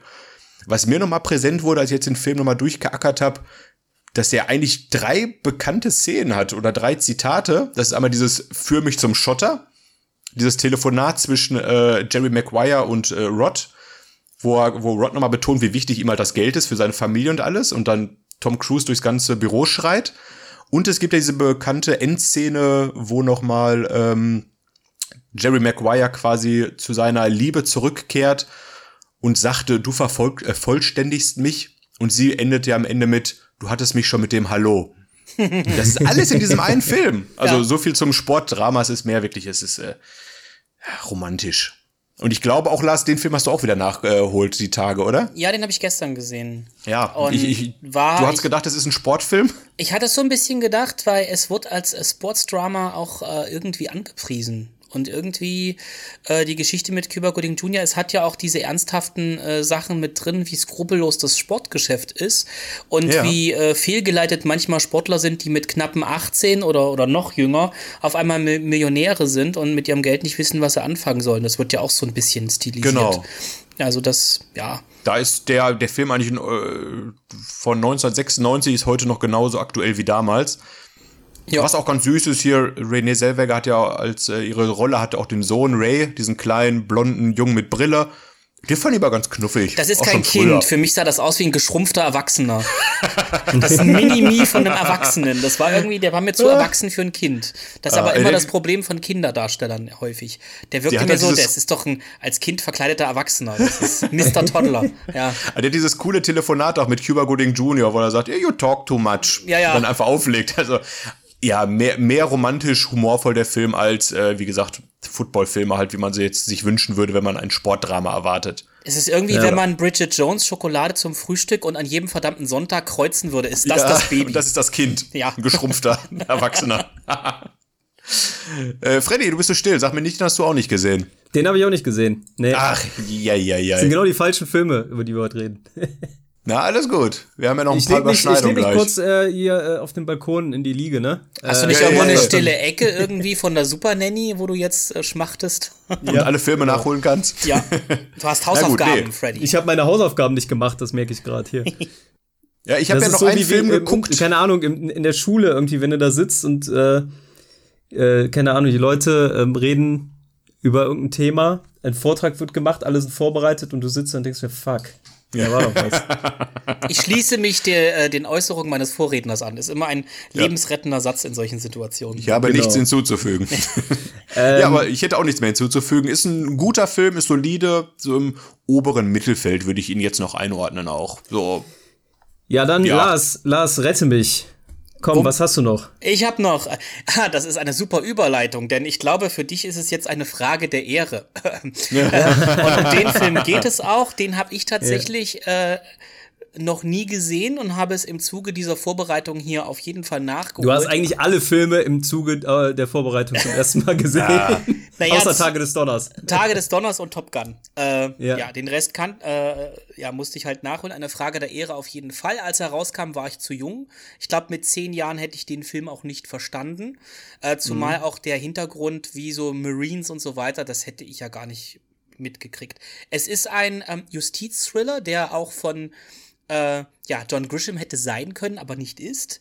Und Hintergrund mhm. ist äh, ein Militärdrill, der sich Code Red nennt. Da geht es darum, wenn ein Marine quasi aus der Stränge schlägt und irgendwie etwas falsch macht, kann es passieren, dass er zur Züchtigung von seinen Kameraden geschnappt wird und dann eben zum Beispiel äh, mit einem Wasserschlauch abgespritzt wird oder keine Ahnung was. Also irgendwas machen sie immer mit ihm. Ähm, da gibt es einen Marine, dem das widerfährt. Bedauerlicherweise stirbt der äh, als er einen Knebel in den Mund bekommt. Und das äh, führt natürlich eine Mordanklage der zwei, äh, an die zwei Marines, die das eben äh, durchgezogen haben. Und hier ist natürlich die Frage, haben sie nur Befehle befolgt? Ist da eine Verschwörung dahinter? Oder was ist wirklich passiert? Und äh, dazu kommt, dass dieser Marine, der gestorben ist, einer war, der äh, ein Schwächling war, der beim Laufen immer hinten anstand, der eigentlich immer aufgefallen ist, weil er dieser Anforderung nicht gewachsen war. Und der dann aber auch etwas mitbekommen hat. Das spielt auch in Guantanamo Bay. Ich wusste gar nicht, dass 92 Guantanamo Bay auch schon war. Äh, und in dieser Militärbase ist es so, dass dort die Regeln strenger sind, weil die haben praktisch zur kubanischen Grenze äh, Obacht halten und sagen, äh, man kann den Feind auf der anderen Seite sehen und wenn ich kein Tarngrün trage, kann es passieren, dass ich abgeknallt werde. Und irgendwas hat dieser Marine halt rausbekommen, was dort mit der Grenze nicht in Ordnung war und drohte jetzt natürlich das Militär zu erpressen, wenn er nicht versetzt wird. Und das führt natürlich zur Frage, ist der Code Red hier absichtlich äh, äh ausgerufen worden, um diese Erpressung zu verhindern? Erstaunlicherweise Star besetzt, also auf dem Cover sieht man es ja sowieso, Tom Cruise, Demi Moore, Jack Nicholson, die fallen sofort auf. Aber ja, Holla die Waldfeder, das geht noch weiter. Keitha Sutherland, Kevin Bacon, um nur einige zu nennen. Also da war ich schon ziemlich Krass. begeistert, was da für Stars mhm. so rumsitzen. Und äh, Jack Nicholson als General, also er ist der Oberbefehlshaber äh, in Guantanamo Bay. Und äh, es läuft daraus hinaus, dass Tom Cruise eine Art äh, Jungspund spielt, der ganz frisch beim Militär ist und recht frisch auch äh, in der Anwaltsfunktion äh, äh, Funktion arbeitet. Demi Moore ist da schon Stück Über die Firma weiter. haben wir doch schon geredet. Ja, so ähnlich. Im Prinzip so ähnlich. Er ist die, äh, derselbe Ausgangspunkt quasi. Und äh, Demi Moore ist aber schon eine gestandene Anwältin im Prinzip, die aber in dieser Männerdomäne sich behaupten muss. Und natürlich bekommt sie einen männlichen Begleiter an die Seite gestellt, weil äh, das männliche Militär äh, nicht davon ausgeht, dass sie das alleine äh, stemmt und das, obwohl sie hm. wirklich eine Spürnase hat und Tom Cruise eher wirkt, wie dass er lieber Baseball spielt, als äh, im Gerichtssaal zu stehen. Und der letzte Drittel des Films ist auch das stärkste. Ne? Es müssen ja in den ersten zwei Dritteln Zumindest müssen da die Beweise zusammengetragen werden. Es wird viel gesprochen, ein sehr dialoglastiger Film, weil es ja auch um Verhöre und so weiter geht und im letzten Drittel die auch klassische Szene im Gerichtssaal und jeder, der den Film kennt oder jeder, der den Trailer kennt, kennt Jack Nicholsons Wutausbruch am Ende. Du willst die Wahrheit? Du kannst die Wahrheit doch gar nicht ertragen. Und das ist so ein ah. Ding, das wird oft zitiert, oh, oft parodiert. Ja, ja, ja, klar. Das, das ist auf jeden man. Fall das Kernstück dieses Films und am Ende hatte ich wirklich an dieser Stelle, also wo ich dann. Fast schon wie Mario Adolfs, ich kauf dich. So ungefähr. Und ich hatte auf jeden Fall Gänsehaut, weil es war wirklich sehr intensiv gespielt und sehr gut von allen Beteiligten. Und äh, Demi Moore, Jack Nicholson, Tom Cruise, das waren auch die größten Namen, die man so in dieser Zeit auch wirklich in den Film packen konnte. Krass. Ja. ja. Stark. Freddy, ja, den hast du aber gesehen, gesehen, wahrscheinlich, ne? Überraschung. Jetzt muss, wie, ich wie Lars sagen, anfing und sagte, der hätte er früher nicht verstanden, den Film. Ich habe meinem Bruder, meinem Vater Ach, damals. Hast ihn gesehen? Mein, nein, nein, nein, jetzt, jetzt kommt wieder äh, das dumme Kind in mir hervor. Ja. Ich habe damals mit meinem Vater, meinem Bruder die Serie gesehen, Jack im mhm. Auftrag der Ehre. Und dachte immer, ah. eine Frage der Ehre, ist der Film zur Serie einfach oder so? Ah, Pilotfilm. ja, im Prinzip ja, wirkt es so. Ich weiß nicht, ob die Zusammenhänge haben, aber für mich hat das auch so gewirkt, weil das, sie sind auch vom Jack. Also das ist ja richtig diese Militäranwalts. Ah, okay. Dann war ich nicht ganz so dumm als Kind. Ja, ist mal. ja im Prinzip vom Jack. Jack ist ja auch irgendwie Just, Justice, Justice Army, bla bla. Oh. Ja. ja. ja. Irgendwas mit G noch. Judge, Advocate General. Ah, du googelst. Der US Navy, fällt mir gerade spontan ein. Okay. Sehr gut. Ja, okay. vom Film, äh, vom, äh, von, von der Serie zum Film ist ein gutes Stichwort. Äh, da kommen wir jetzt mal zu einem Film. Ich glaube, da können wir jetzt mal ein bisschen offener drüber reden ähm, weil wir alle drei den gesehen haben. Vorher aber noch einen kleinen Fact am Rande. Und warum, warum löschst du einfach aus dem Ding raus? Was soll das denn? Ich bin ein ordentlicher Mensch, ich räume hier auf. Nee, wir haben hier so einen Ablauf und Markus löscht hier einfach äh, wild raus. Äh, einen kleinen äh, Fact wollte ich noch sagen zu Ice White Shut, den ich eben vergessen habe, nämlich äh, Sidney Pollack, der Regisseur von die Firma, hat äh, in Ice White Shot eine nicht ganz unbedeutende Rolle, nämlich als äh, mhm. Bills äh, Privatpatient, der ja auch äh, gewisserweise in diese Orgie oder in diese Sekte dahinter involviert ist. Ah. Äh, nur mal ein kleiner Effekt noch am Rande. Ähm, jetzt aber. Dein letzter Film. Zum, ja, ja zu meinem letzten Film und ich denke, äh, zu mit einem der bekanntesten, wenn man jetzt Top Gun mal rausnimmt, Filme äh, aus dieser Zeit. Und das ist Mission Impossible. Yeah.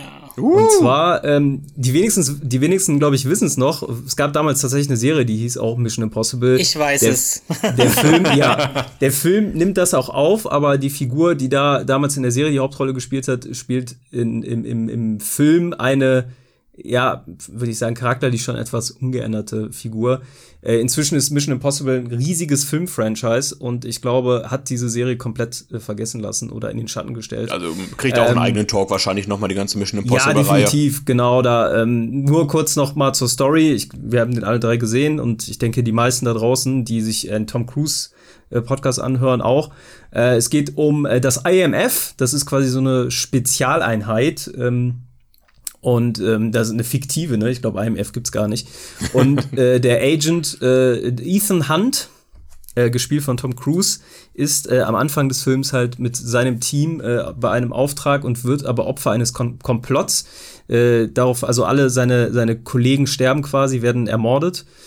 Und ähm, er wird quasi äh, auch beschuldigt vom IMF, äh, äh, der, der Strippenzieher zu sein oder die Ratte, weil es soll eine Ratte geben, darum ging es auch bei diesem Auftrag äh, letztendlich. Und ähm, ja, da muss er unter anderem mit der Hilfe von Luther Stickle, äh, gespielt von Wing Rames, der ja dann auch eigentlich der, der Buddy schlechthin wird, äh, über die komplette Filmreihe ist er ja eigentlich immer dabei. Ach, cool. Und ähm, ja, den Verräter in den eigenen Reihen finden. Und ja, das äh, ist quasi so ein bisschen die Ausgangssituation. Und dann äh, beginnt ein interessantes Katz-und-Maus-Spiel, unter anderem noch äh, im ersten Teil auch Jean Reno dabei und äh, John Voight als eben dieser Agent, äh, also der spielt quasi diese Rolle, die damals in der Serie äh, ja, die, die, der, der Protagonist war. Ach so. Ähm, der sein. Men genau, der äh, ist ja quasi sein Mentor jetzt in, in diesem Film. Ähm, aber nur eine kleine Rolle. Und Das heißt, Emilio die- Estevez ist mit am Start. Der ist der Bruder von Emilio- Charlie Sheen, Der oder? Bruder Ja, ja, von genau. Charlie Die- Sheen, genau. Ich meine, der Bruder von Charlie Estevez. Kennt man aus Loaded Weapon 1. auch noch. Ja. Ähm, ja, ähm, ist auf jeden Fall, finde ich, immer noch ein geiler Film. Ich habe letztens jetzt vor ein paar Tagen, ich habe den schon mega oft gesehen, habe jetzt vor ein paar Tagen noch mal reingeguckt und ähm, ja, habe jetzt, also der lief spät abends. Ich habe deswegen, ich habe nur die erste halbe, dreiviertel Stunde gesehen. Ähm, musste danach einfach ins Bett. Aber ich hätte auch weiter gucken können, weil ich finde den immer noch mega geil. Ähm, wir kommen später noch zu den Fortsetzungen ganz kurz. Äh, unabhängig davon, dass es wahrscheinlich noch mal einen eigenen äh, Podcast darüber geben wird.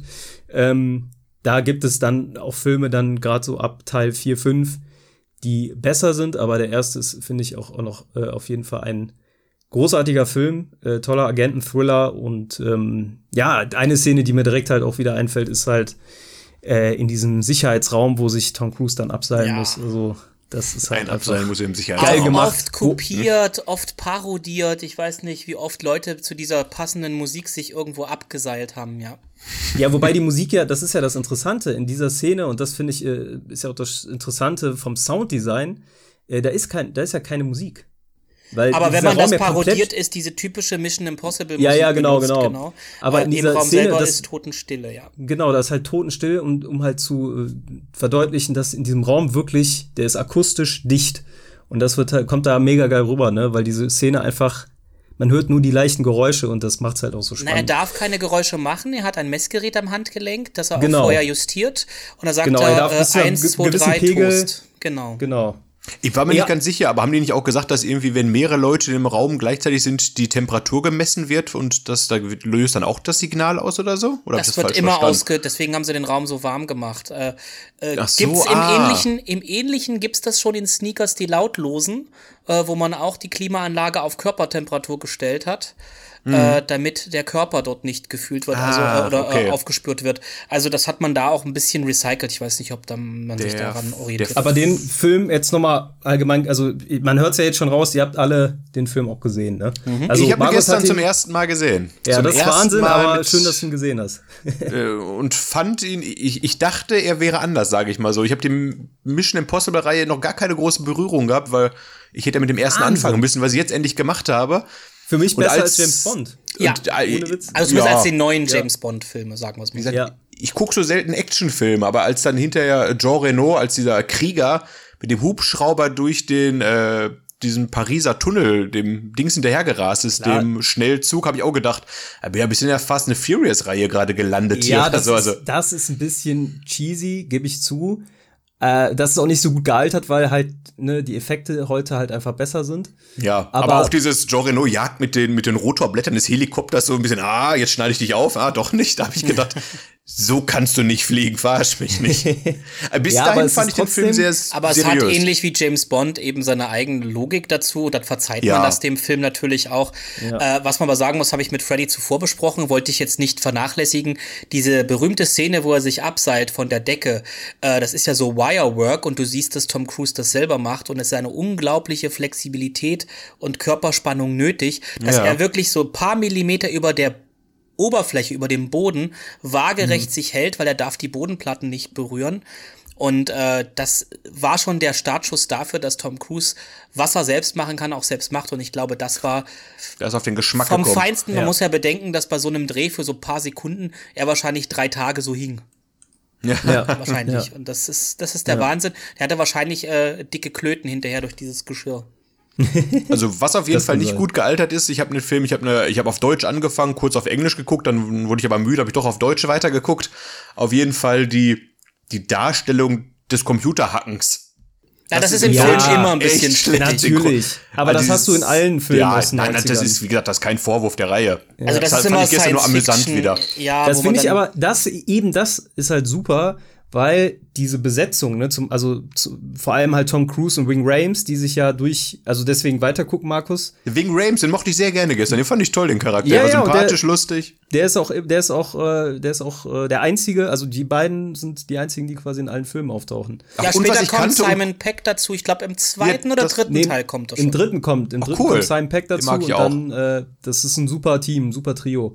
Und ähm, was ich halt mochte, war dieses Masken wegreißen immer. Ja, das war, das war echt geil gemacht noch, das hat super das, gewirkt. Das ist natürlich auch fernab aller Logik, aber das ist halt ein cooles ja, Gimmick, sag ich mal, was diese meine, Reihe sie, ausmacht. Sie haben es ja. ja. damit erklärt, dass du einen Stimmenverzerrer hast. Die haben ja mal auf ihrem Adamsapfel irgendwie so eine Art Aufkleberchen gehabt, der die Stimme ändert nehmen wir ja, einfach der vierte mal Teil, der vierte ja. Teil hat's ja äh, dann erstmals vernünftig erklärt. Ne? Ja. Und dann hast du auch, äh, hat's auch irgendwie. Aber ich muss sagen, ich bin nicht frei von Kritik dazu, weil ich gehöre zu der Zielgruppe, die äh, die Serie Cobra übernehmen, sie wirklich gesehen hat. Und da oh. fand ich es immer krass, dass das so ein Team war. Einer, der vor Ort war, hatte in seinem Kopf, äh, in seinem Ohr so einen Stecker und alle, mhm. einer am Computer sagt, geh nach links, geh nach rechts und dann gucken die sich so einen Plan an und so weiter. Jeder hat seine Rolle zu spielen. Und dieses Gefühl hast du in Mission Impossible bis zu dem Zeitpunkt, wo sein Team getötet wird. Und das sind die ersten zehn Minuten. Und ja, danach wird das so eine One-Man-Show. Es baut sich langsam wieder auf, aber natürlich. Aber natürlich dadurch, dass Tom Cruise Tom Cruise ist, dreht sich der hm. Film halt hauptsächlich um ihn. Das Team natürlich. existiert, aber es tritt das viel stimmt. in den Hintergrund und in der Serie war es halt ein bisschen anders. Hat mich am Anfang ein bisschen gestört, aber die Serie hat einfach seine eigene Dynamik, also die Filmserie meine ich jetzt, ja. hat seine eigene Dynamik aufgebaut und dann war es ja. verzeihlich, weil es das geilste an Action, was die letzten Jahre so gekommen ist, wenn man ich, die letzten genau, drei Teile ich glaub, ah, okay. Also ich glaube, ich glaube auch, ähm, das Ding ist, ne, also muss man jetzt, du, du hast die Serie gesehen, ich kenne tatsächlich auch vereinzelt Folgen. Die meisten kennen die Serie aber tatsächlich nicht mehr.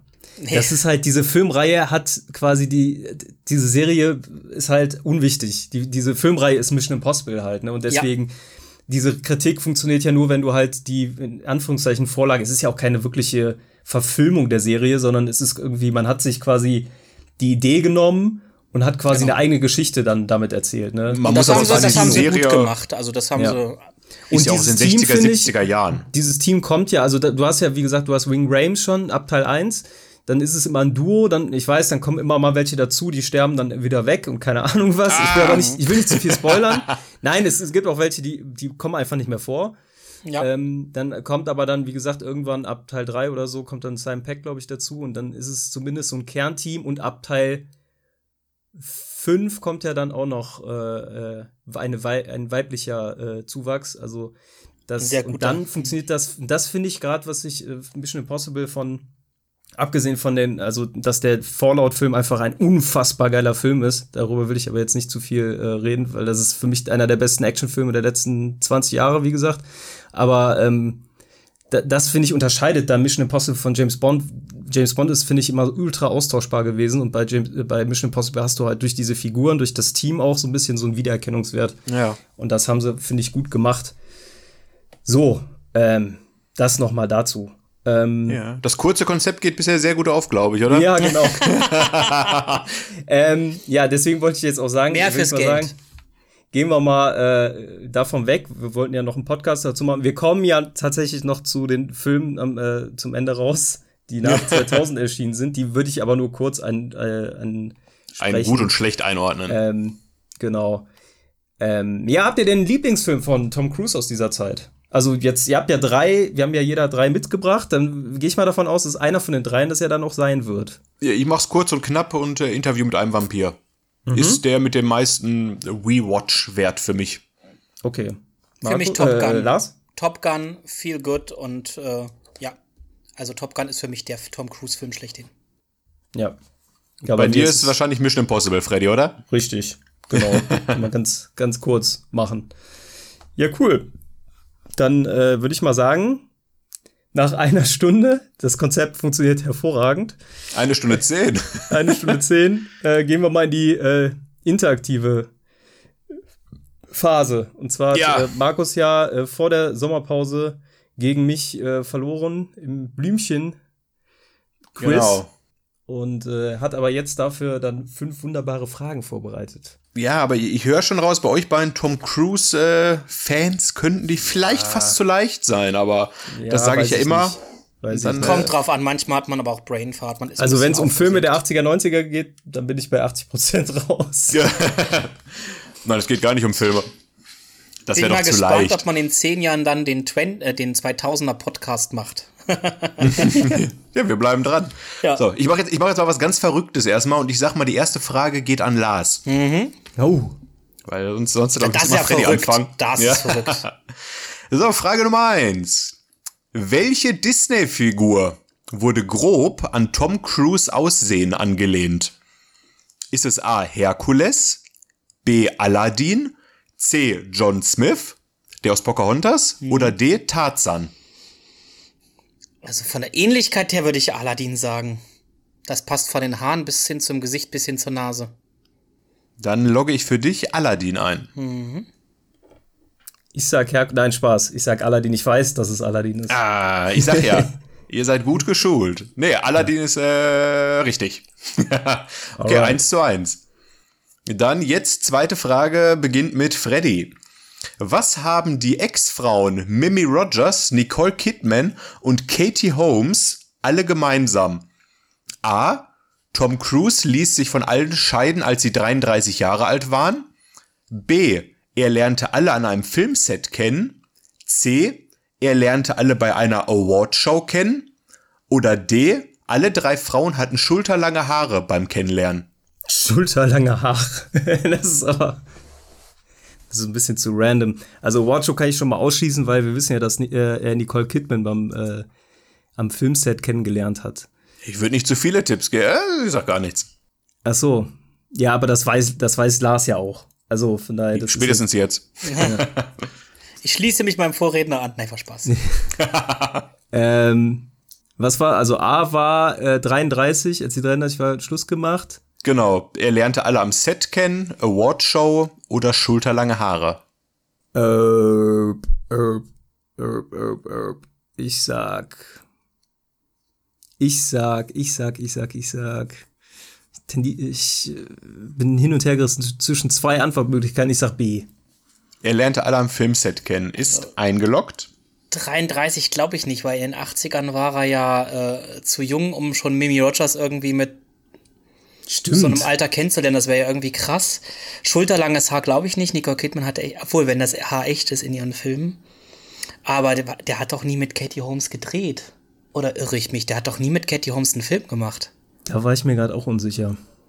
Ich weiß, so Penelope Cruz, mit der er was hatte, das, obwohl auch da, ja doch, die hatten einen Film. Ähm,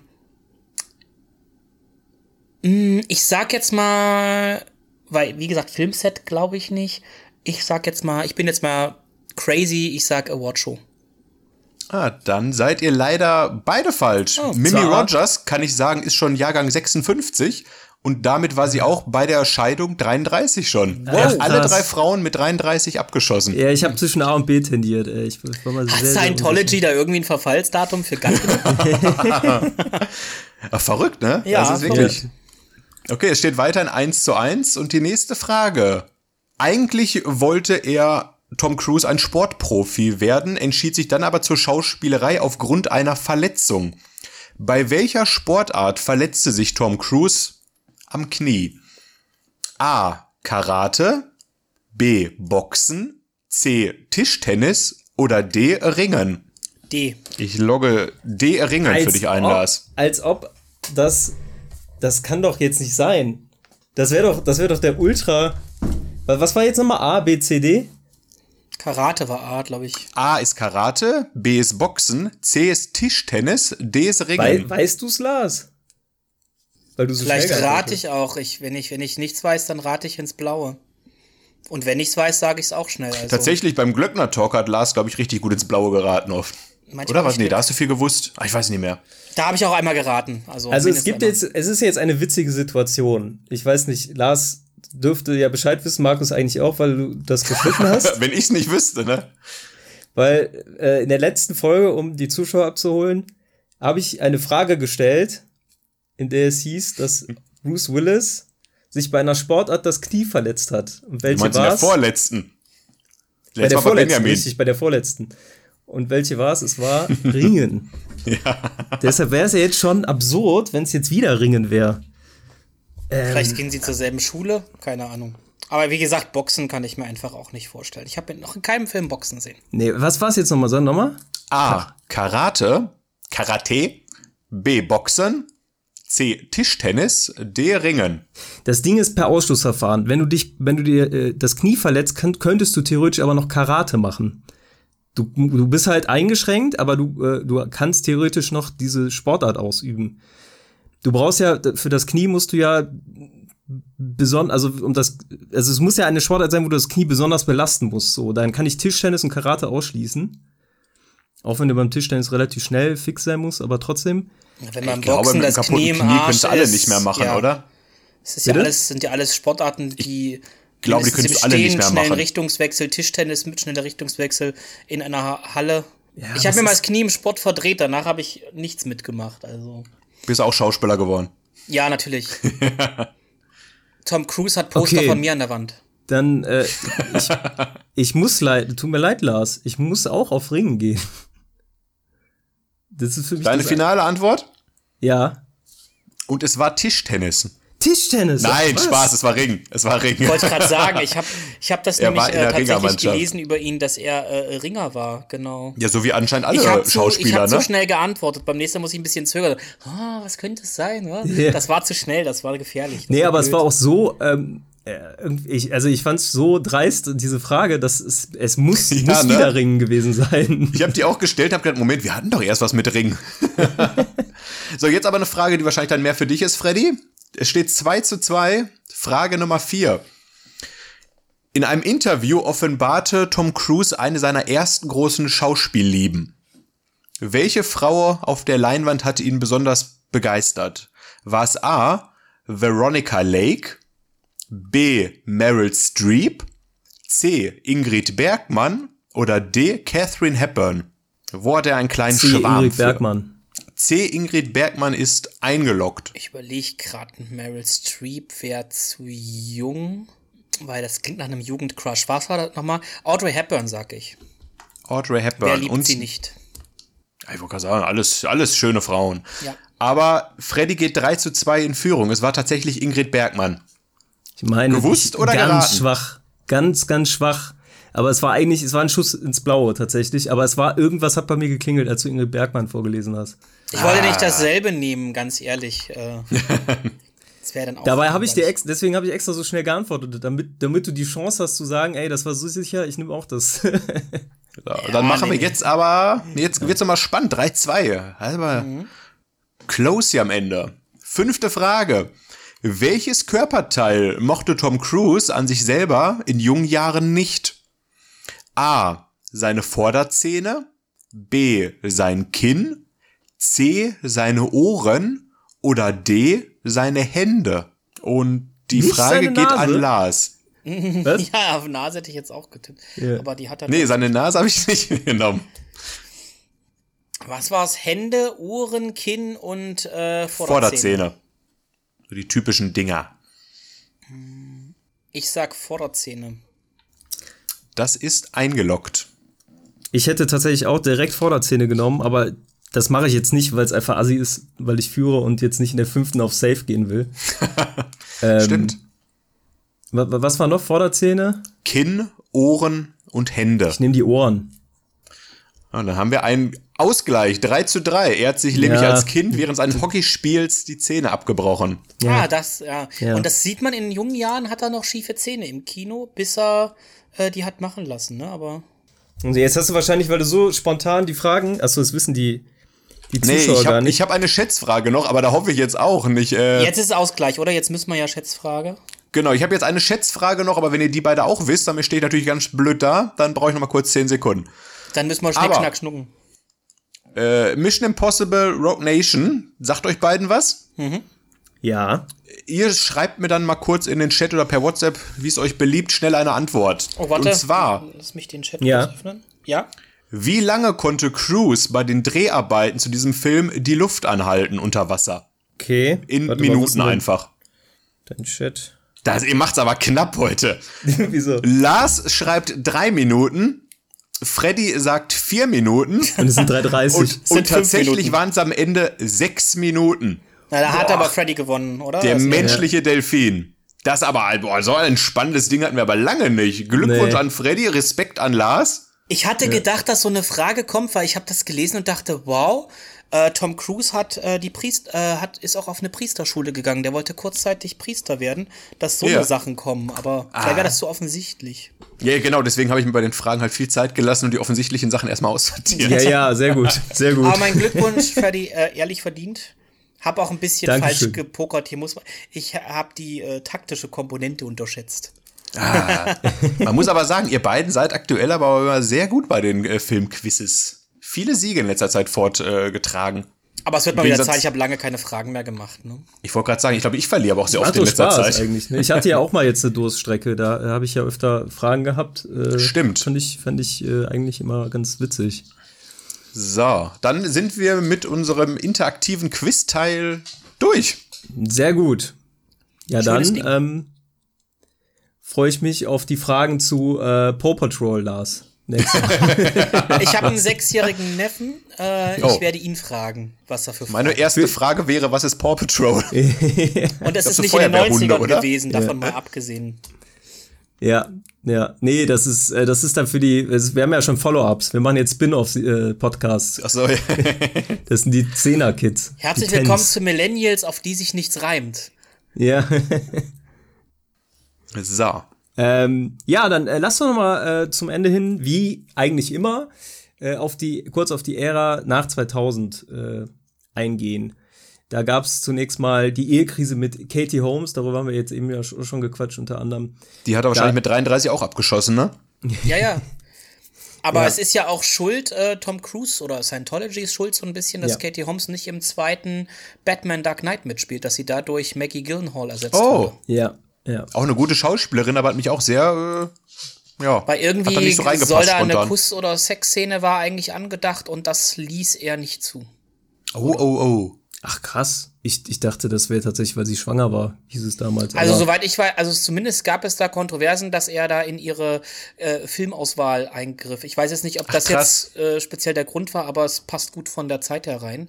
Und sie wurde ja tatsächlich als eine der wenigen Charaktere da ausgetauscht. Ja, Hat, stört mich bis Schade. heute, ehrlich gesagt. Ja, mich auch. Ein bisschen gestört, ja, ja, auf jeden Ja, Fall. also Es nicht, dass ich jetzt sage, oh, aber ist schon Nee, aber für die komisch. Kontinuität war, alle haben ihre Rolle wieder aufgenommen, nur Katie Holmes halt nicht. Das fand ich ein bisschen Ja. ja, ja, das stimmt. Ist er eigentlich aktuell liiert mit jemandem? Katie Holmes. Nein, äh, Tom Cruise. Cruise? Tom nee, Cruise. ah, da gab es eine Geschichte aktuell jetzt, äh, ist wohl eine aus Scientology damit rausgekommen, dass die wohl äh, ein Casting bei den ganzen Frauen in Scientology machen und die befragen und für Tom Cruise dann eine passende Partnerin raus. Also so wie bei The Boys von Amazon, wo sie für The Deep, den Aquaman-Klon, auch eine Frau suchen in der Sekte. Daher kommt das vielleicht. Witzig. Ja. So ungefähr, ja, aber ich weiß jetzt nicht, ob das, äh, wann das genau passiert sein soll, aber ich glaube, aktuell ist das Single. Dann äh, wollte ich jetzt kurz ein paar Projekte mal in den Raum werfen und ich würde vorschlagen, wir machen es folgendermaßen. Ich sag, ein- ich sag einen Eine Film schnelle und Runde? jeder von Ja. euch sagt ein Wort, was ihm dazu einfällt. Okay, das ist cool. Last Samurai. Genial. Samurai. Sauerei? Ich Samurai? hab gesagt Samurai. Okay. Nein, geiler Film. Ich Äh, absolut ich sag genial, episch. äh, ich sag episch. Favorit. Minority Report. Bahnbrechend. Spannend. Ja, spannend, würde ich auch sagen. Bahnbrechend weiß ich jetzt nicht. Ich Ja, fand, ein Wort tut die schwer Zeit mit. von der, von der. ja, war auf Okay, jeden Fall, war ein guter Film, definitiv. Lass Auf jeden mich doch Fall mal, du sehr hast gut auf ein fürs Wort Waffentraining. Vanilla Sky. Mäh. Nachholbedarf. Äh, äh, nie gesehen gibt's leider nicht in einem Wort. Ja, das ist ja Nachholbedarf. Dann- Ich sag äh, mäh, dann aber- passt nix. äh, Collateral. Geil. Mega. Ähm, Haben wir den nicht? Achso, ja. Ausdrucksstark, weil äh, ich finde, das ist mit einer von Tom Cruise als Schauspieler stärksten Performances. Entschuldigung, den meinte ich gerade mit äh, Das ist gutes gemein, Schusswaffentraining. mehr als ein Wort. Ja, nee, ich, ich, wir, wir sagen, kurz ein Feedback noch wollte ich dazu sagen. nee, ist doch Ähm, gut. Schnell können wir einfach nicht. Nee. Krieg der Welten. Okay. Scheiße. Fand ich ganz schlecht. Mittelmäßig. Ähm, Tropic Thunder. Überbewertet. Was? Ja, Unerwartet. Und hier muss ich sagen, unerwartet, ich hätte ihn nicht erkannt. Unerwartet. Das Ja. war. ja, da- das Da, ja. da müssen wir jetzt mal kurz, also da muss ich jetzt ganz kurz intervenieren. Wie überbewertet. Dieser Film ist genial. Ich liebe diesen Film.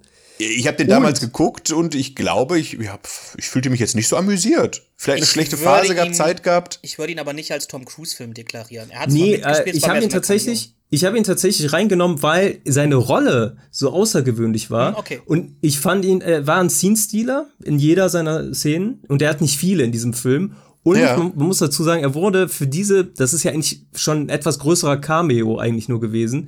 Gut, schon ein bisschen involviert, aber ne, eher ein Gaststar, der eine Nebenrolle äh, gemacht hat. Und er wurde für diese Rolle mit dem Golden Globe nominiert. Also Oh, krass. für den Golden Globe. Also das ist schon ordentlich. Und ich fand, er hat das auch sehr gut gemacht. War auf jeden Fall eine geile Müsste Rolle. ich vielleicht mal nachholen. Ich meine, der Cast ist, äh, ist unglaublich, aber Ja. weiß nicht. Irgendwie damals geguckt, vielleicht äh, bestimmt beim Kollegen, der so ein Cam-Rip hatte oder sowas, was diese illegalen Leute damals gemacht haben. Vielleicht deswegen nicht so gut gewesen. ja, nee, ich, ich Das ist nie eine gute Idee, einen Film so zum ersten Mal in der Form zu Richtig, gucken. richtig. Ja.